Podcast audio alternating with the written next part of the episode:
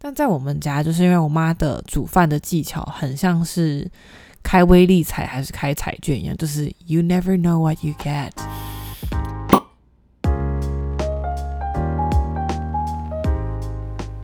侄女的侄也是侄牙的侄，欢迎收听侄女聊。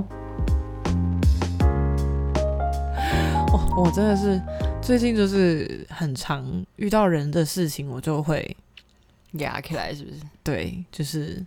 没办法。好了，我这个礼拜天的行程呢，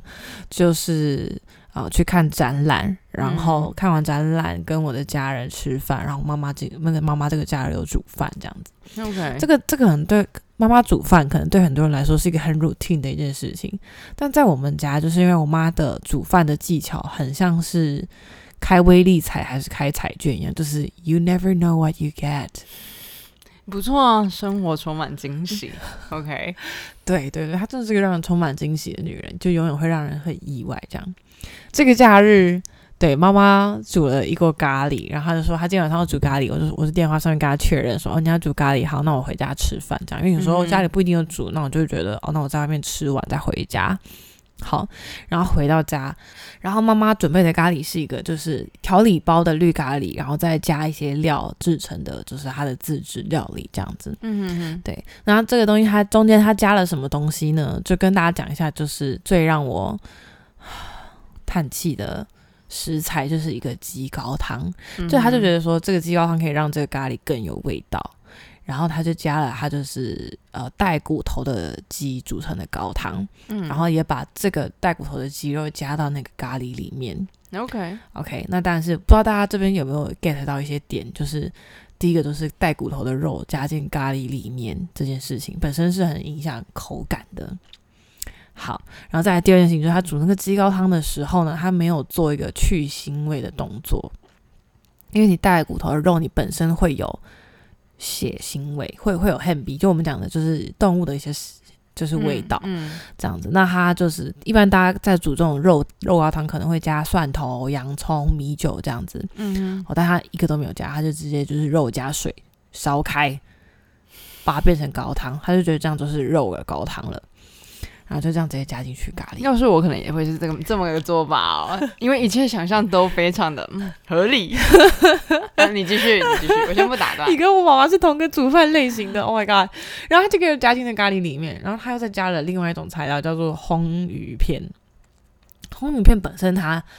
的风味有点像是鲨鱼烟这样子，嗯然后因为它有带骨头，所以又是一个有骨头的肉，所以你知道嗯那整顿咖喱吃下来，我就一直在蹭骨头。你有看过人家吃咖喱是在蹭骨头吗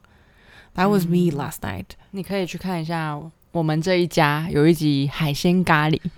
对，嗯、其实呃名叫海鲜咖喱，事实上是拉阿咖喱，里面有很多的壳。对，那你看完就突然觉得哇，妈妈终于就是嗯，对很用心 OK OK，好好，继续。我们这一家哈，我会去看的。我现在很需要就是培养一些对别人的同理心，因为我这中间就是这个吃到这咖喱的时候，我当下当然是不能对我妈摆脸色，因为我觉得人家都很辛苦端上桌给你吃了，人家煮给你吃了，没有什么好 complain 的。嗯对，然后我就把那份那顿饭吃完，但我还是忍不住就是问我妈说：“诶，妈妈，你为什么会想要把咖喱里面加这些材料？就是你是怎么想的这样子？”然后她就说她觉得这些东西就是适合这样子。嗯然后我听完之后我也不知道说什么，但就是我就是差点忍不住想要就是给他一个就是。我不能讲教育，我不能讲我教育我妈，但我就想要跟他分享，就是东西怎么做。就说妈妈，我可以跟你分享这道菜应该要怎么做会比较好，或者说我可以跟你分享，就是鸡肉高汤怎么煮嘛，这样子。嗯哼，他就说好，请开始。然后这时候他就开始有点不爽。哦，所以你有认真的告诉他应该要怎么吃？完了，我才、哦我才就是我用提问的方式说，我可以跟你分享这个东西应该要怎么做吗？然后说好，请请请开始这样子，enlighten me，他的意思大概是这样子，嗯然后就带一个就是有点略带杀气的眼神，，OK，然后可是因为我的个性就是我看不看不惯人家浪费食材的这个动作，就是对我来说。你明明有更好的方法来驾驭这个食材，但你没有去这样子做，但我得先帮妈妈伸冤。你知道她的煮饭的技巧，就像我刚刚讲，他是煮饭是开彩票，他做一些菜真的很好吃，他煮萝卜排骨汤或者他煮红烧肉真的很好吃。对啊，所以难免就也是会有翻车的时候，对对。对，那你为什么不能 open your mind？他一个礼拜连续翻车两次，而且还是同一个食材。嗯，就嗯，好，我没有办法。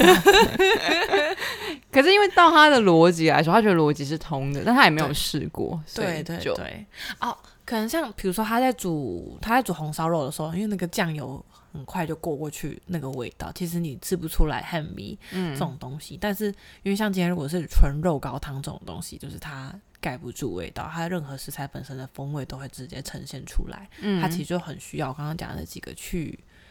去动物味道的那几个东西，香料这样子。嗯哼哼，对，然后嗯，所以你开市的过程，他有说什么？他就是接受，他就是接受，他也没有发火。对，然后我觉得我就我就默默的就是讲点到为止，因为我妹就一直看着我，眼神示意我这样子，然后我就讲完我就闭嘴了。然后我跟我妹吃完饭，我们都默默去吃零食。好过分哦！在在的暗示这顿饭到底有多难吃，这样子。嗯，我觉得就我的价值观里面，就是你如果今天决定你要煮这道菜，你也知道你要用的食材，你大可以花五分钟的时间去查一下这个东西怎么做。网络上面这么多人去讲鸡肉高汤或是鸡肉汤底怎么做，对不对？那你至少也看一下人家教的东西，没有学个八成，你也学个三四成嘛。但说不定他有做这件事啊，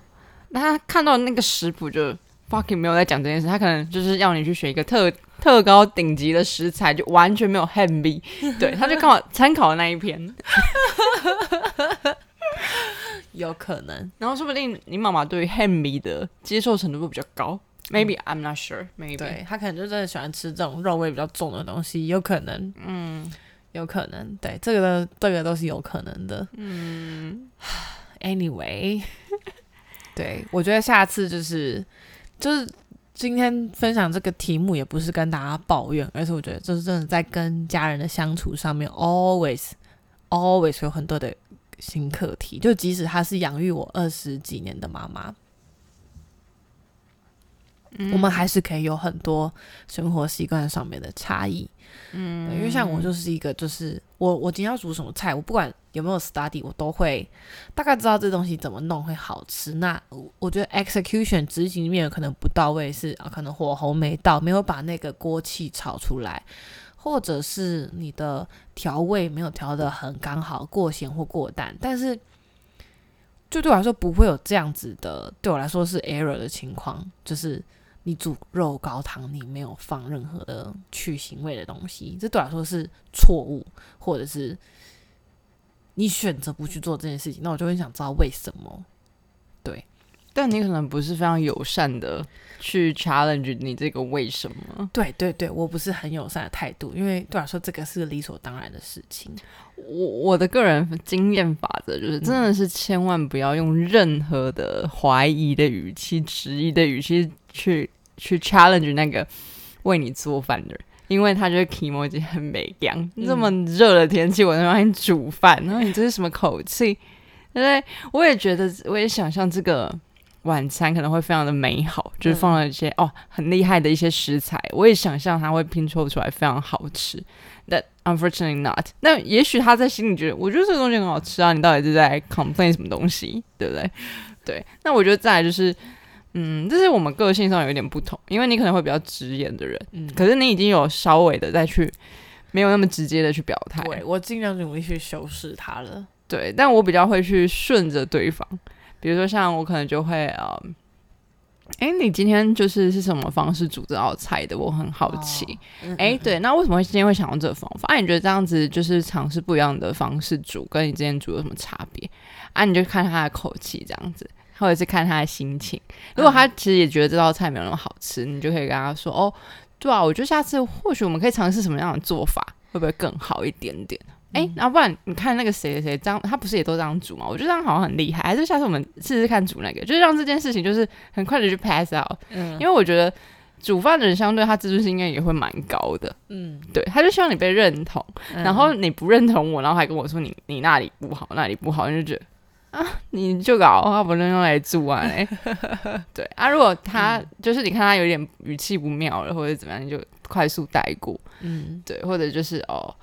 啊，如果他觉得这个东西很好吃，真的他打从心里认可这个食物，你就说他说哦，真的哦，但我没有那么喜欢，不然你下次你煮这个的时候，你就不要 include 我进来。哦，我觉得你讲这些话的时候超有说服力，而且语气超可爱，我完全没有办法做到这件事情，但我要跟你学习。对啊，你就觉得那就是你妈妈，你就当她是一个 VIP 客户，她是女，她是 他是 VIP，皇他是 VIP，对，女皇把你下之后，就是让你 下厅堂煮饭的时候，你怎么可以跟她说哦，你煮贼哦？对，你就顺着她她的话讲。真的要顺着他。嗯，就像我妈妈都会为你做很多事情，然后你如果真的很不喜欢，我就会跟他说哦，我觉得这东西，嗯，我觉得下次我们就不要做这个了，或者是你不要煮这个，我没有那么喜欢。我妈妈说哦，好，收到，and 这句话就结束了。嗯，对，但你跟他教训说你这个怎么放，那个怎么放，他就觉得。哎、我我煮的菜可能比你吃的东西还要多很多，你们跟我 challenge 什么东西好像是。？But 再上一辈我就不知道了，这一关我还很难得 challenge，我觉得我很难得去。你说阿嬷吗？对我觉得阿嬷可不这么想，你没有吃光，没有开心的吃光，都觉得你是不是觉得嗯那种感觉？这个是除了女皇之外，Queen，她是她是 Mother of the Queen 那种感觉，对对对，那个 level 更高，越级打怪。先不要，先不要，我们先搞定自己的妈妈。对对对。对我连我自己妈妈都搞定不了，我到底要怎么带她出国？好哎、苦你那个三代的带出去了吗？还没啊，十月啊，我们十月要三代同堂出游，酷酷，还出国呢。好大家请祝福我，我要我真的，我真的，我每次想到我跟我妈相处的这些细节，因为我妈也不是一个很很很好对付的人，我不知道大家听不听听你说你，对她这件事情不是很好对付，还是她对她的上一级也很难对付？我觉得她会对付她的上一阶，但我还不太会对付她，那我问你，你有观察到说你妈怎么去对付她的上一届的吗？就顺着他，他真的是像你这样，这是你们家的血统，你就顺上去就对了。你 就是大腿一捏就给他顺上去。就顺着他们就对了。我跟你讲，我十月去马来西亚的时候，我就是这句话，我每天会在心里默念几次。我想一下，应该上百次吧，就是顺着他。对我没看到，我没看到，OK 的，对，就这样，就这样，不会再更差，就这样。我需要，我需要时时刻刻铭心记住这句话。对，那你跟你妈的那个旅行准备怎么样啊？我，哎、我们我也是十月要去旅行，嗯我现在有点担忧我的资金的部分，就我现在才开始，因为嗯，我这一趟旅行就是因为机票它是虽然是 free 的，对，但我还是要付很多的税金啊，或者是有的没的东西。然后因为我们这是去八天七夜，嗯。某种程度上来说，虽然它补助了一天的住宿，嗯，但我还有七天，然后又是日本住宿超贵，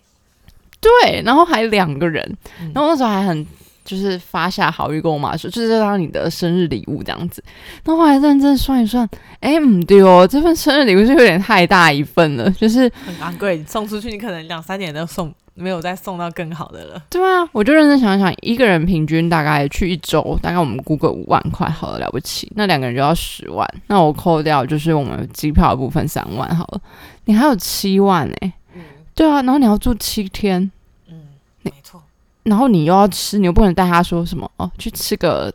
市菜市市场、夜市，然后去吃什么特？价便当，哎、虽然我很想尝试，因为他们的便利商店都 超好日吃，剧的特价便当看起来超好吃。对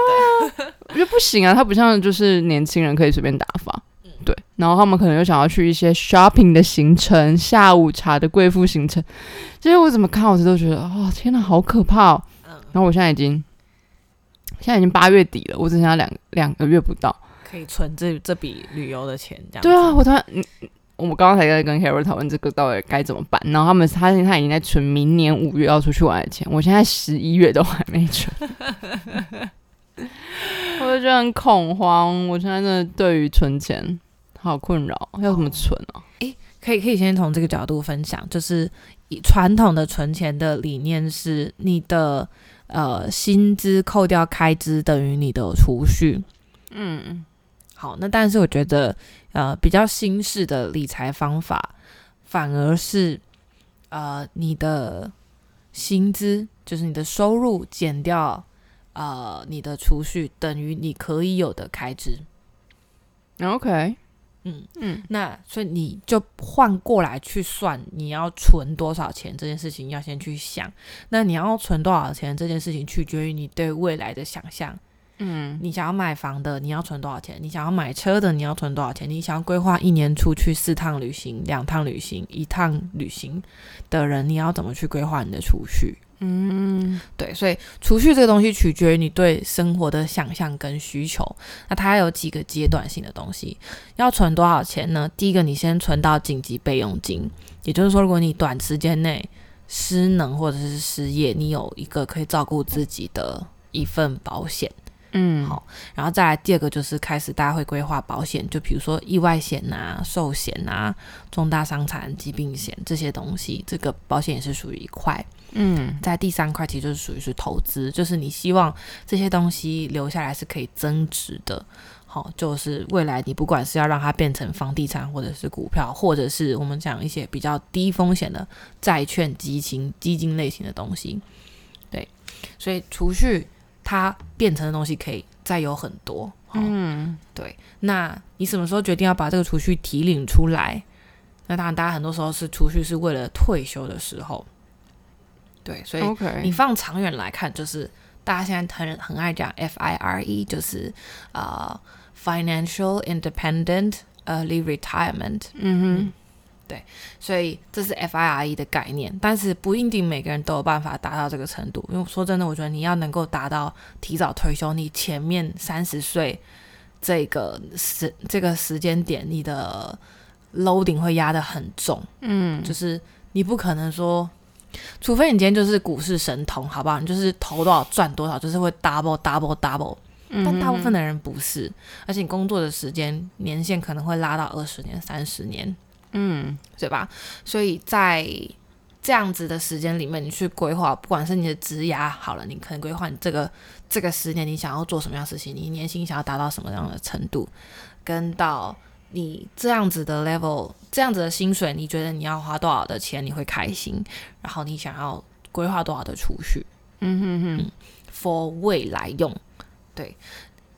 应该说，亚洲人相对还算有储蓄概念的。我觉得很多美国人甚至没有这概念，所以他们的国家才要帮他们规划那些退休的 pension。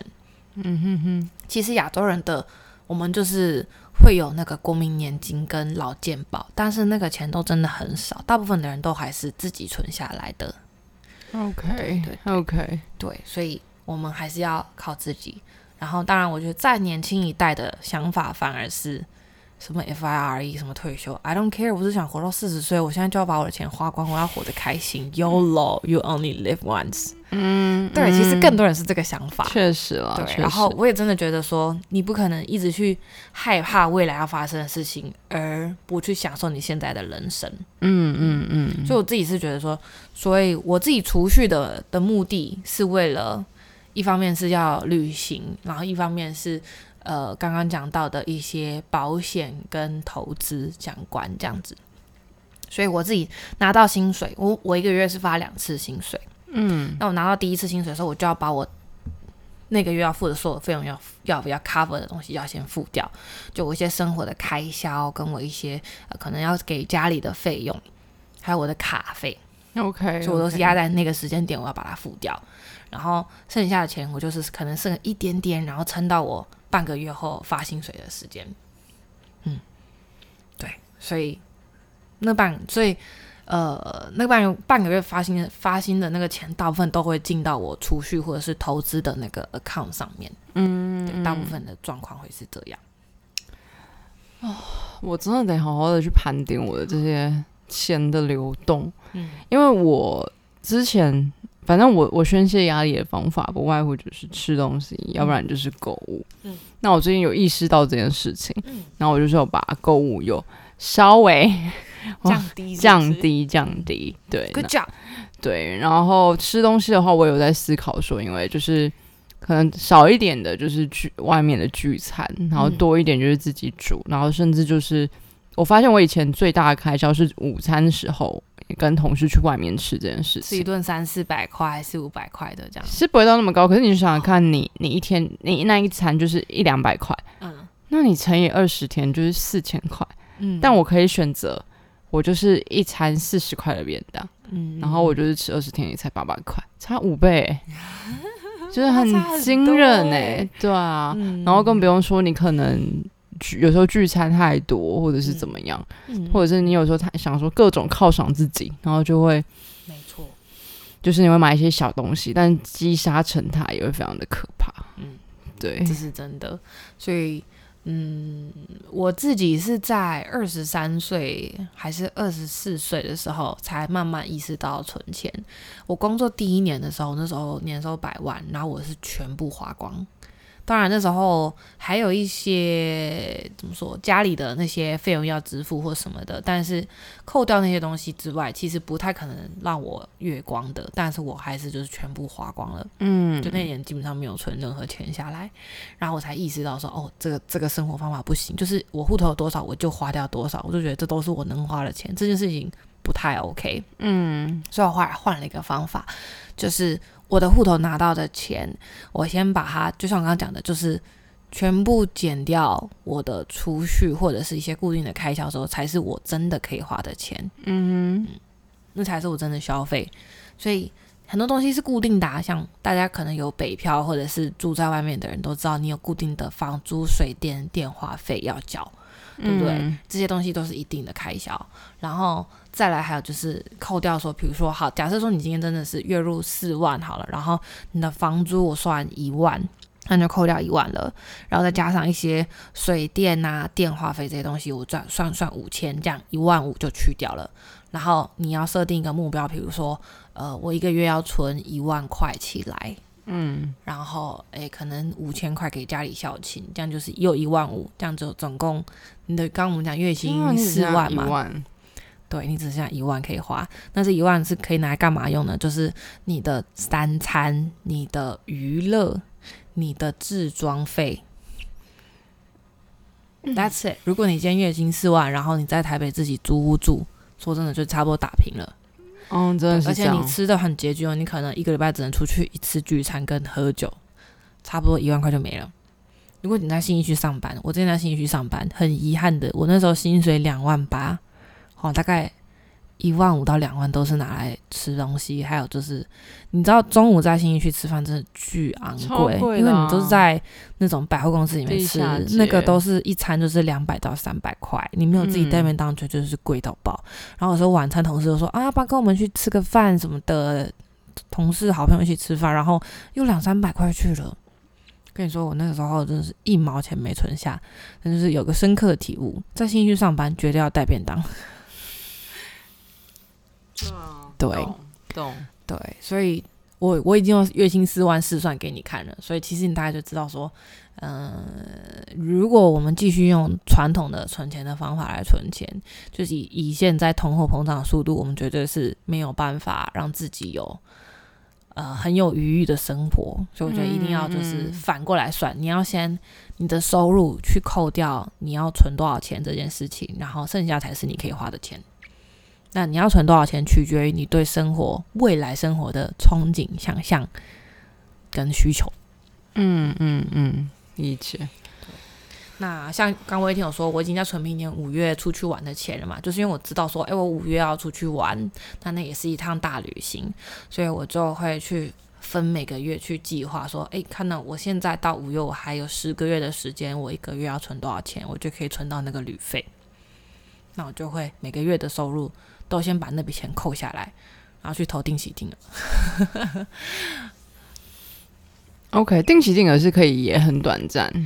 对对对，而且你是随时可以赎回的。如果你买的是那种大型的股票，就是你随时是可以把它卖掉的。哦，OK，对，然后像我自己买定期定额，我都是闭着眼睛直接买大盘，就是买大盘指数，你嗯跟着大盘去走，那基本上台股涨，你就是跟着涨，然后嗯不用去盯盘。对，那这种东西虽然我们不是我们不是财理财型节目的，但反正我觉得这种东西就是大家去稍微研究一下都可以看得到，就这几只零零五零零零五六零零六二零八零零八七八这四只就是台股里面的，就是大盘指数，嗯它们配比可能稍微不一样，成分蛮重都是科技股，可能台积电啊、联发科这种东西，然后还会配一些比较稳定的台塑、台泥、中钢。嗯嗯嗯，呃第一金之类的，好、就是也会配一些金控啊，还有一些日常大家会看到的那种股票，好、所以这个都是台台股的这个大盘指数，跟着这个你去做一些投入，长期下来基本上就是不会亏钱。那大家都说这种是一种存股的方法，这就不是在玩股票，这就是存股，就是你要定期的一直去投入，你会看到它的成效。嗯基本上这个大家常年看一下，投报都是二三十趴以上。OK，我现在玩了一年，我已经是二十趴，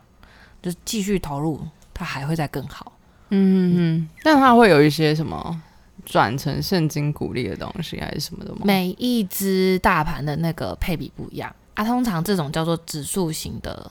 嗯，股票型的基金，这种叫股票型基金，那通常它才会有个跟你收个保管费，也会发现金股利嗯，啊，但是这种他们都是 EPS，就是它的那个本益比都是很好的股票，这样子。他们因为他们挑的都是台湾前十大可能强势的股票，那些股票没有在赔钱啊，你就一定会赚。OK，嗯。我大概是，你知道，我有很多朋友，我们每次聚会，他们都会聊这些东西，嗯。我都会把耳朵闭起来，嗯，对就是关上。我觉得那那 that is not my business。嗯。对，我觉得有有几种类型的人会怕投入股票，因为像我自己一开始也是，以前听过很多人就是做股票赔钱，或者是为了做股票去借钱，结果倒赔然后欠债的这种状况。所以我以前嗯其实对于玩股票这件事情，就是的概念是很朦胧，而且甚至是有点排斥的。嗯如果你的成长经验里面有家里的长辈因为股票而欠一屁股债那种，你爸妈绝对告诉你说不要炒股票。对对，所以呃，我自己也有遇过这样的经验，所以我那时候对这个东西就是评估的很保守。嗯对，那也是先去了解，然后就先呃找一些书啊，找一些理财节目来看，然后来听。现在有很多 podcast 也是讲理财的，对好哟，好 哟，对，然后所以就就随便找了一些，我当了大概三年的那种小理财小白，就是先听看人家怎么做，然后想一下我想要怎么做。我真的是想了很久，我才入入入场这样子。对啊嗯，OK，好，大家可以认真想一想。如果有刚好还没有开始投资的朋友，我觉得先从第一步，就是我们刚刚讲到的，先扭转你对储蓄的概念，就是不是说你花剩了才存，而是你一定要先想好你要存多少钱，你要知道你为什么需要存这笔钱，嗯嗯剩下才是你可以花的。，OK OK，好，我看我这两个月可能要缩紧我的裤带，拉紧裤带。没有，你办公室赚这么多钱，你今年的那个年，你今年的那个绩效奖金一定很大包。我是十一月要旅行，不是什么明年二月。对不行的话，就可能要去跑 Uber 一次了，这样。然后我又是会就是看着 Google Map，然后还走错路的人。嗯嗯，好吧好了，加油！对啊，哎，不知道大家对于股票有想法的话，也可以跟我们分享。就是哎，可能除了我们刚刚讲的，嗯、这个方法之外，如果有你看到的，我们还看到有人说什么三百六十五天的存钱法，嗯，对不对？那个对啊，我朋友说，然后那时候心里想说，这个应该没有很难吧？反正我 maximum 就是一一天拿三百六十五块出来。然后我朋友就说没有，你试试看，你就会知道。所以你要设定一个账号，你每天就是要手动的去存钱进去，是吗？还是说你有个小猪铺满？反正好像都可以，都可以。对，但我朋友不知道为什么，他就觉得这件事情没有那么容易，这样子。嗯嗯嗯嗯，哦，你还是你就先从这个试试看，但至少就是很，我觉得其实没有绝对的好或坏，就找到适合你的方法。其实那时候我我之前实习的主管就讲了一句话，他说说，那你为什么不每个月存个五千块？不就是一年就是六万块吗？嗯不就是跟一加三百六十五乘以三百六十四除以二是一样的道理吗？嗯嗯嗯，因为他就觉得你一块一块弄很恼人，那也不如就是一个月存五千。我也觉得那个对我来说很恼人，所以我也是直接就是我领薪水，就是先把要存的东西直接扣起来，那东西就是不属于我不能动的钱，哎、那真的是要有一定的自律，哎，必须要有自律，要存钱要有自律，不然我们在台北这城市他妈活了二十年都还是个社畜。不然就是换个工作吧。哎、无限期支持我换工作。对啊，刚刚认真谈完，突然觉得，嗯，真的到了一个可能需要一个更好的薪水的工作。嗯，我有朋友就是听完我们的节目，应该也是我属于我们节目的忠实听众，他就说：“哎、听你们节目听听，真的好想换工作。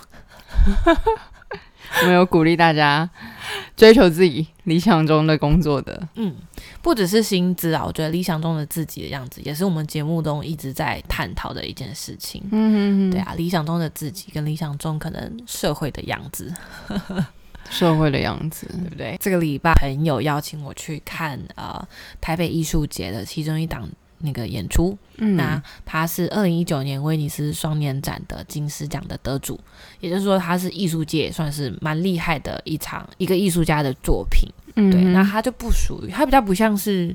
他比较像实验型的剧场，坦白说比较像是这样。然后他有一样有准备就是曲目，可他每一首曲目，他都让你像上帝视角一样看着这个剧场里面的人们正在发生中人生的故事，这样子。嗯哼然后他其实也不是跟人生有关，他其实是在讲生态这件事情。嗯对，然后他就进一步讲到说，啊、应该他主要是要让大家有这个反思跟这一个呃概念，就是对生态的在乎、在意、重视。嗯 OK，你自己在储能公司上班，对这块有什么想法吗？我觉得反而是你在投递这份履历的时候比较会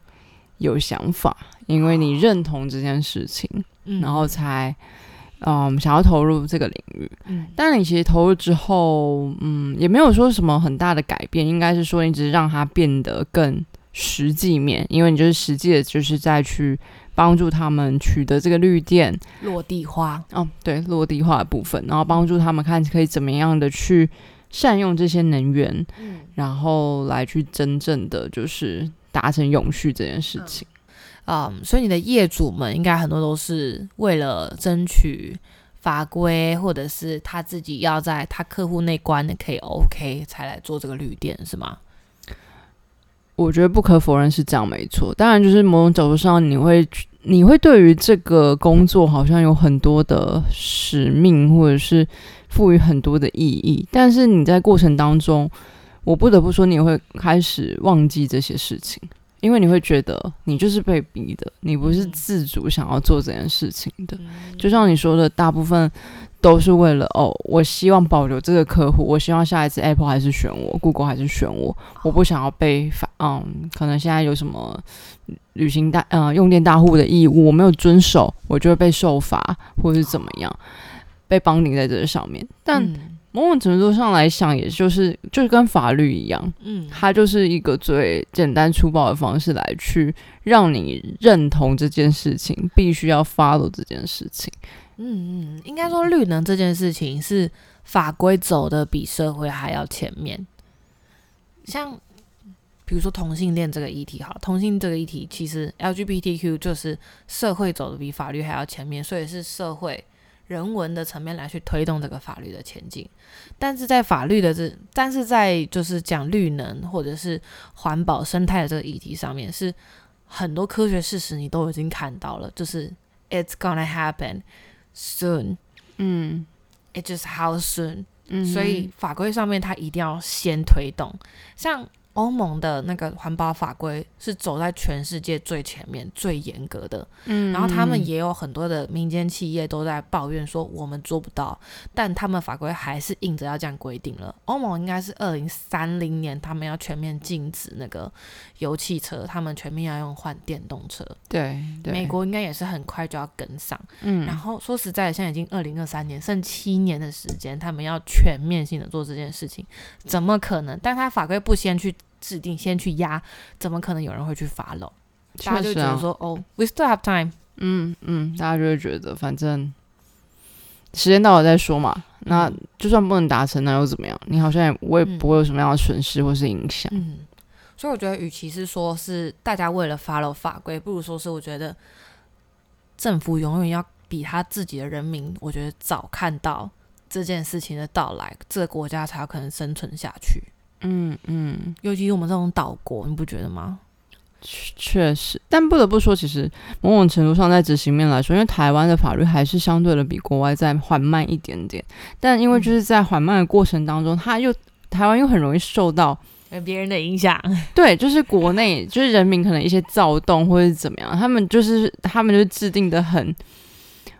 不。好像很很进退两难的那种感觉，就是他知道说，比如说以二零三零年来三零嗯五零年还是三零年来说，你就必须要进零，嗯就是碳排就是零，怎么可能？那嗯大家就是希望说，我们应该要在更给我们更近一点的目标或者怎么样，嗯，但大家就是不敢动。那比如现在又要选举了，谁敢定一个很可怕的目标？啊，就你就企业就不会选你啊。对啊，所以现在就是一个很两难的状态，或者是现在的能源政策，就是因为现在能源是一个很重要议题，能源政策就会开始挂一些牛肉的证件。那我们就来看嘛，等到年底谁啊，明年年初谁选上，那哦之后呢，谁要来实践这件事情？那没有选上了，人家就会说哦，反正那不是我提的。哦那选上了，那实际要达成这件事情了，那要怎么达成？所以我觉得，如果说你真的对这个环保生态议题很在意的的，应该说我们这个节目的听众，应该其实大部分都是二十岁以上的那个公民啦。大家可以再去关注一下，就是这些候选人的证件怎么样，是不是？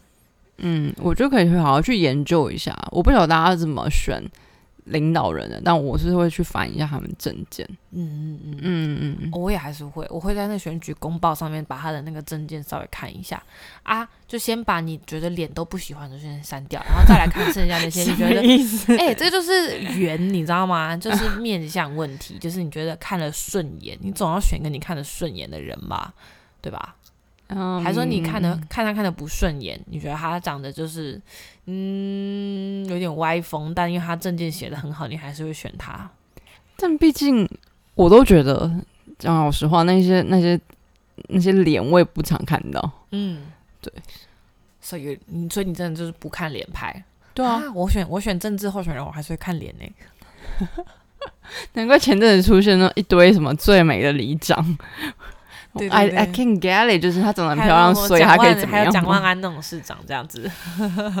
蒋万安我就先 pass。哦，对我我不是看脸的，就是嗯嗯对，那我们还是看内在啦。好了，大家大家就到时候年底投票的时候，眼睛擦雪亮一点。嗯，或者是其实我觉得，哎、我后来觉得真的就是大家会，嗯，对于能源产业好像真的觉得很陌生。因为我前几天跟我朋友见面，然后我就跟他说，哦，我在哪里工作，他们就会说，哦，所以那间公司真的有在做这件事情哦，就是对大家就是很陌生、很无感的。你是你讲你讲你你公司有在做这件事情之前，我甚至不知道这间公司有在做。对啊，对啊，所以其实，嗯，我觉得可以稍微研究一下，就是它其实算离我们还算蛮近的。对，但我有有一个题目，我其实是被客客人 challenge 的，其实我也想问问大家，嗯。就是我的客潜在客人，他其实是一个咖啡厅，那我其实一直想要跟他们推绿店的咖啡厅，就是你的这个题目听起来超他妈难呢。对，嗯但是呢，我的客人只问了我一个问题：我今天的客户会因为我是用绿店的咖啡，他就来选择我吗？To be honest，我的答案是 no。嗯我的答案是 no，就是我今天如果就是喜欢 Starbucks，我就是喜欢卡玛，我就是会去那里，或者是我 even 就是我是很价格导向，我知道你在讲哪间咖啡店，你现在已经排除了国内的另外一间连锁的咖啡咖啡产业。no no no no no，就是他其实我有接触过很多，但其实他给我的问题都是这一句话，我不晓得消费者对于绿店咖啡厅的评价是什么。但我自己反思，对我来说，比如说我如果是个很价格导向的，我就觉得 Seven 就可以取代 everything。嗯对那如果我是一个特别有某某一间店的品牌，嗯品牌就是喜欢对有嗯 connection 的，我就会选择它。我真的不会因为有一间店他说哦它是绿店，标榜所有都是绿店，我就选择它。我不晓得是因为现在台湾还没有这么流行呢，还是说真的大家太无感了。我觉得这个东西，我不知道喝的东西有没有办法延伸到用的上面，因为像我之前是做鞋业，那鞋业嗯。大概在二零啊二零一九的时候，那时候就是兴起一阵旋风式的，就说我们全部的东西都要换成环保的。鞋业有个东西是非常毒的，就是它的胶水，因为嗯它的鞋面是布料，鞋底它会是各种的塑胶制成的东西啊、rubber。嗯或者是 EVA 这种材质。那大家就会来探讨说，那这些胶水我要怎么换成环保的？那时候就是唤起一阵旋风，嗯然后那时候的客人的问题也很多是在消费者会因为这个东西选择吗？我们的答案也是不会，嗯哼，但是这件事情还是要做，还是要做。第一个，它是属于 ESG 的一环；那第二个就是人家呃，你东西应该说它有一个啊、前提，就是你的产品是好的的话，那你又做这个绿能的东西是加分。OK 但如果你产品本身不是好的，你即使再做绿能，这东西也不会变成加分项。理解，所以它有一个大前提，就是产品要是好的。嗯哼，嗯但这个过程你要去怎么说服？这个就是要去教育消费者啊，就像我们会为了，比如说有一些公司会告诉你说，哎、我们每年的营收的几 percent 我们会去捐给家福，我们会去捐给弱势团体，那你就会比较想要去支持这样子的企业。嗯哼所以它是一个你要去教育，你要去主动告诉消费者说，我有在做这件事情哦。所以你喜欢我的产品的话，你更应该要因此支持我。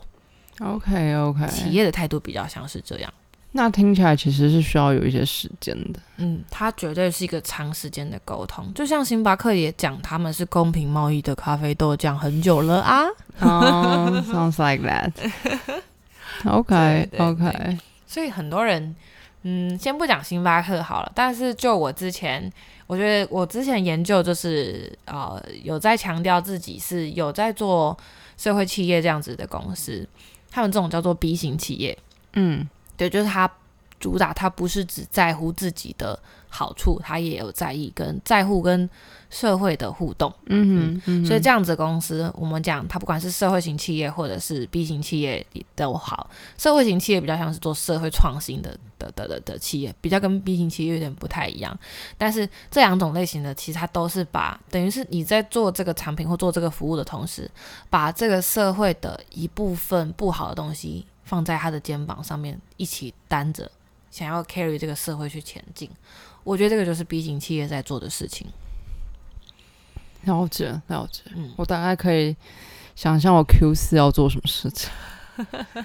因为真的好难哦，就是因为我们不可能一直去满足那些就是被动式的。嗯，就是因为你是受限于法规规范的这些而课，去做这件事情。对我也是想要去 reach 到那些就是认同这件事情的人，嗯对，但就是我听到很多，其实这也是我一直在给我的嗯面试者的一个问题。如果是你，你会怎么样去推动这件事情？其实好多答案都是你要去教育他，但我每次听到这答案，我就觉得，你以为教育这么简单吗？这个冷笑对，但后来好像觉得这好像就真的是你要从打从心里的去认同这件事情，你才可以做出更多事情来。嗯嗯嗯嗯嗯，对，嗯我觉得就是我认真对于呃生态跟环保这件事情的认知，这样，就你如果今天已经是开公司的老板，你真的第一个先 secure 你自己的产品线，你东西是好的，然后嗯第二步我们再来去看，说我怎么让这个制造出好产品的过程中对社会是更友善的，或者是说我可以取之于社会，回馈于社会，但不是说你今天工厂用了干净的水进来啊，排排干排排脏的水出去，不是这个取之于社会，用之于社会，嗯嗯而是说今天就是像我们刚刚讲的，就是呃，怎么样让你的生产制成是更永续的。理解理解。啊，觉得这样这一点对我来说是超哈口嘞，我的脑袋一直在转，一直在转，是不是就是从那个钱，然后到嗯工作，嗯嗯嗯，其实现在很多做创作者的频道，他们也会就是主打这个啊。像那个嘟嘟 man，他们就有主打说他们的那个频道会员，他们有开那个会员的那个频道，嗯，的收益好像十趴还是二十趴之类的吧。他们每年都会给他们频道会员选出来要捐赠的公益团体，他们就会把频道的收益捐给那个地方，这样子。嗯嗯嗯，很多创作者已经在做这件事情。那我觉得其实也有蛮多的企业，台湾企业或者是跨国企业在做这个东西理解理解。对啊啊。如果你今天就是还在一个就是要养活自己的阶段，就先请努力养活好自己，哈，像我们一样。当头棒喝，嗯，可是我觉得对我们来说，如果你今天是有在赚钱的人，你可以选择你今天要买的是快时尚的那种东西，还是你要去支持，譬如说呃自产自销、自己做衣服的设计师。嗯，就讲嗯衣服的话来说就是这样。好啊，买的菜你要选就是去菜市场买，还是你要去那种有机农主打就是小农合作的这种地方去买，这样子，嗯嗯嗯，这也是我们有的选择的地方。好难哦，这一题。真的好难哦。就是嗯，扣除掉就是你每天必须会用到这些东西，我觉得还好。但当你消费的范围放在想要的这件事情上面的时候，我觉得也很难。嗯，对，需要的话，你某种程度你还是可以做出一些哦，今天就是很少吃一点，或者是今天就少享受一些。对，但想要的上面，真的有时候真的是在跟欲望打架，自律性真的要非常非常高。但我觉得简单来说就是你在买这东西之前，你想一下，拥有这东西会让你变更快乐。然后像 how if everything can be like that？可是，在想要的东西事情上面，就真的是这样。我我超喜欢拥有饰品类的东西，就是耳环这些东西挂配件，我超喜欢。但是还有衣服，我在 shopping 的时候，我就会想，这件衣服对我来说是九十分以上，我才会买。啊，就是你很想要很开心，可是它还是有一个急剧的。嗯当它到已经快要爆表的时候，那 maybe 那你就可以。嗯，我就觉得说，嗯，我不会因为说要省钱或什么的，我觉得我赚钱就是为了要让我自己过得更开心。嗯，对啊，那如果说这个东西真的让我开心跟快乐，那就应该买它。然后买了它，我每天看到它都会很感谢它的存在，跟感谢有在赚钱努力我的我自己。嗯，OK，cool cool，好啦，我会练习的。不会啦，这个我觉得你你是你日常生活中就是不是说物欲特别高，但是我觉得你是习惯用这些东西来疗愈自己的生命跟生活。嗯，你也不是说一定要像购物狂这样子一直买东西，嗯，只是你习惯用这些东西来 soothing recovering。对对啊，但是有些时候我觉得也不是说你不需要买这些东西，但是嗯少买这些东西会让你不快乐吗？好像也还好，因为享受的过程不是为了要，不是花钱的当下，而是你确实啊，我觉得可能你买这个东西，拥有这个物品的快乐。没有哎、但我在想，有时候买很多东西，其实它以拉长远来说，它没有很占比没有到很很很多，但你以当下的当个月来看，你就会觉得哦，量有点超超标了。嗯，对嗯，就像我可能每每个每个礼拜才用个一次两次之类的，的什么东西？就是比如说，啊，说这个东西很贵，但你一个礼拜可能用的频率不高，是吗？，对，那它可以拉长到几个月或是半年才买这这一次。